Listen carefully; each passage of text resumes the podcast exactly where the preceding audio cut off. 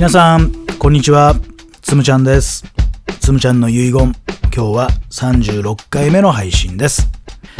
9月もね後半に入ってまいりましたね。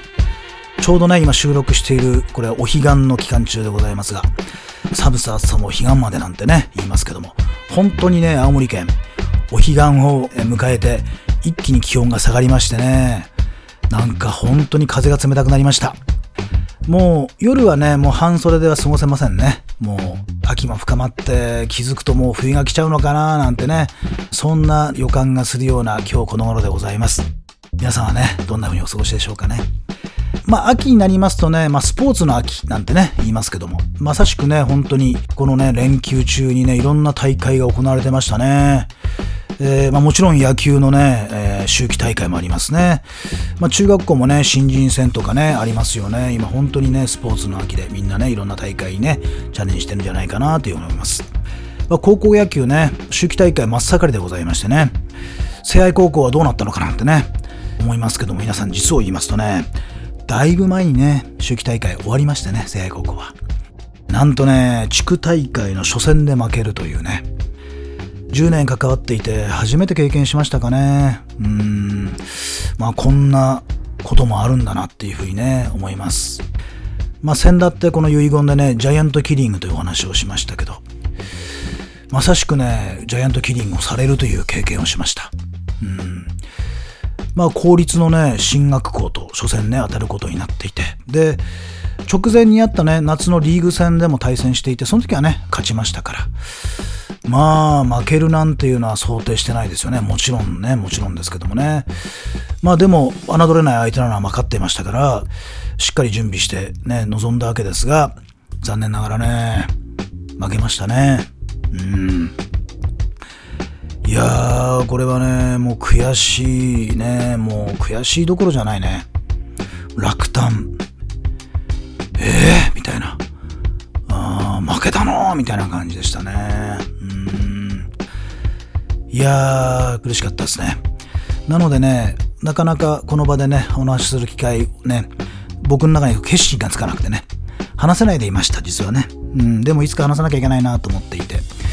まあ、ようやくこう気持ちの整理がついたというかね、まあ、チームもね、新たな方向に向かって今ね、えー、チャレンジしていますから、えー、それを応援するつもりでね、今日はね、そのお話をしたいなと思っております。負けて強くなるっていうね、説がありますね。皆さんどう思いますかね？負けるのは本当に悔しいし、負けたくないよねって思うわけ。ほら、子供なんて、じゃんけんで負けるだけでめちゃめちゃ悔しがるよね。うん。まあ、あれがね、人間の本来の姿なんですよ。負けてよかったなんていうのはね、やっぱりおかしいな、ね、反応なのね。どっか歪んでる部分があって負けてよかったなんていうことはあるんだろうけど、本来ね、人間が本能的にやっぱり負けるのは嫌なんだと思います。だから、負けて強くなるっていう説は、非常にこれはね、こう意味が深いなと思ったりします。例えばね、星野さん、星野千一さんって知ってらっしゃいますかね？まあ昭和のね、野球の方ですよ。ね、だから知らない方も多いのかもしれませんが。晩年はね、監督としてね、名将と歌われてね、ドラゴンズの監督やったりね、それから阪神ね、タイガースの監督やったり、楽天ね、イーグルスの監督やったり、まあ、それぞれで日本一になってますから、本当に素晴らしい監督だった。ものすごい情熱的な方でね、燃える男というね、意味をとっていました。僕はね、あの、現役時代も知ってるんですよ。現役時代ね、ドラゴンズのピッチャーだったですからね、星野さんはね。あの頃はね、ジャイアンツがとにかく強くてね、長嶋さんとか王さんとかいうね、そのレジェンドがいた時代で、ジャイアンツが9連覇したりしてる時代ですからね、その対抗するね、ドラゴンズのエースとして、星野さんが投げていました。いやー、ものすごい情熱的な熱いピッチング。だからきっとね、あの時に何回も何回もジャイアンツに負けたんだろうなと思いますね。で、負けるたんびにね、強くなっていく星野さんがきっといたんだろうなと思います。だから、晩年ね、星野さんがね、男はね、負けて強くなるんだよっていうことをね、なんかのね、雑誌かね、本か、なんか忘れましたけどね、そこでね、えー、書かれているのをね、僕はね、記憶しています。なるほどなと。男は負けて強くなるんだなっていうのをね、えー、その時にね、なんか記憶に残りました。まあ、同じね、勝負師ですけどね、あの、将棋をやっている方でほら、あの、ひふみんがいるじゃないですか。加藤ひふみさんね。まあ、ひふみんはもう、まあ今のね、藤井君みたいなもんで、若くして、天才棋士としてね、デビューして、負け知らずの方なのかななんてね、僕らもなんか勘違いしてしまいますけど、非常にね、あの、生涯で1100回負けてるっていうね、いうことを言っておりましたね。すごいっすね。1100回負けれるだけでもすごいなと思います。ひふみんがね、その1100回負けてね、あの自分の中で得た確信は、負けて強くなるんですよということ。だから、藤井君が負けた時もね、そんなメッセージを送ってたのを報道で見ました。ね。また強くなりますね、藤井君は、なんてね、そんなコメントを残しておりました。まあこれは、まあ勝負師といえば、まあまたちょっと違うカテゴリーなんですけどね、これ漫画の世界ですけどね。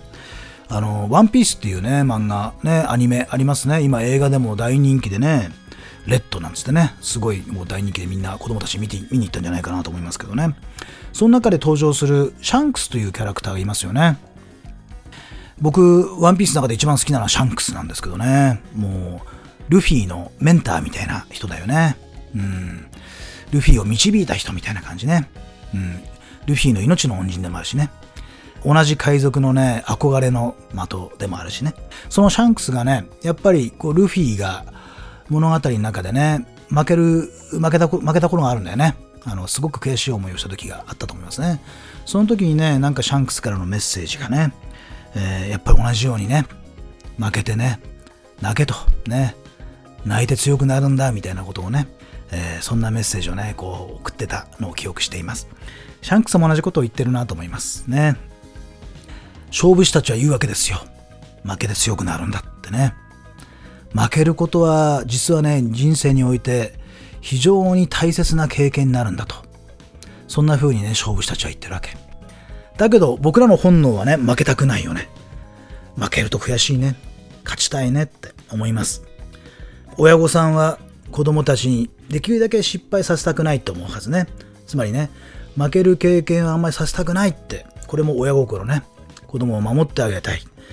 できるだけそのネガティブな思いね、悔しい思いをさせたくない、辛い思いをさせたくないっていうのがね、親心ですから、できるだけ子供たちを失敗させないように、負けないようにさせてあげるわけですよ。だけど、こんな風に先人たちは、人はね、負けて強くなるんですよって言ってるわけ。まあ、心理学用語の中には、ネガティブエフェクトというね、言葉ありますよね。ネガティブエフェクトっていう言葉ありますね。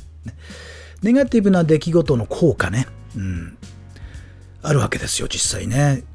人をね、変える、人を変化させる力というのはね、ハッピーな出来事ではないような気がしますね。ネガティブな出来事が起きた時の方が人をね、変化させる力があるんじゃないかなというふうに思います。ね。そのぐらいね、インパクトが強いんだと思いますね。失敗とか挫折っていうのは、ものすごくインパクトが強いね。うん、だから、記憶にもこう深く刻まれるしね。全身が痛いでしょ。なんかとにかく痛い思い出しかないよね。だから忘れないんだと思います。ね。だから必要なんだね。この忘れないぐらい悔しかった。辛かった。あの時は悔しくて悔しくて泣いたっていうね、この記憶がね、ものすごいエネルギーに変わっていくんだと思います。ね。それをきっとね、ネガティブエフェクトっていうふうに呼んでるんでしょうね。例えば、ほら、東日本大震災というね、まあ、辛い出来事起きました。東北の人たちは、本当に本当に大変だったんですよ。ね。で、未だにその傷は癒えてないんです。だけど、僕らはあれをエネルギーにして、何か進化させていった、変化させていったのは間違いありません。まあ、僕自身も東日本大震災をきっかけにして、コーチングをね、学ぶようになって、で、そこから僕の人生は大きく舵取りが変わって変化してきました。で、今に至るみたいなことになっています。今ほら、コロナというね、災難にみんなあってますよね。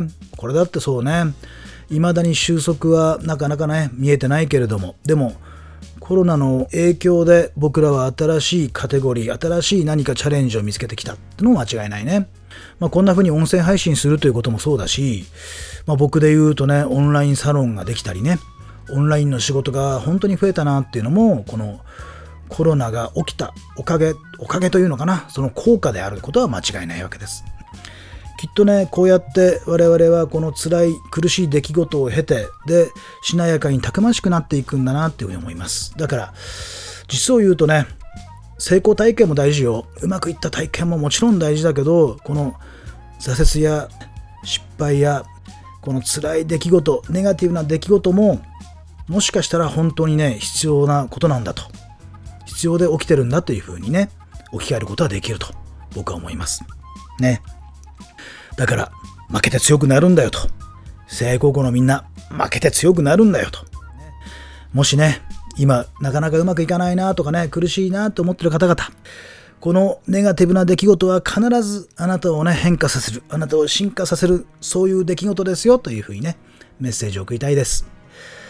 成功してよし失敗もよしということなんですよ。人生ってねきっとねそんな風に思ったりします。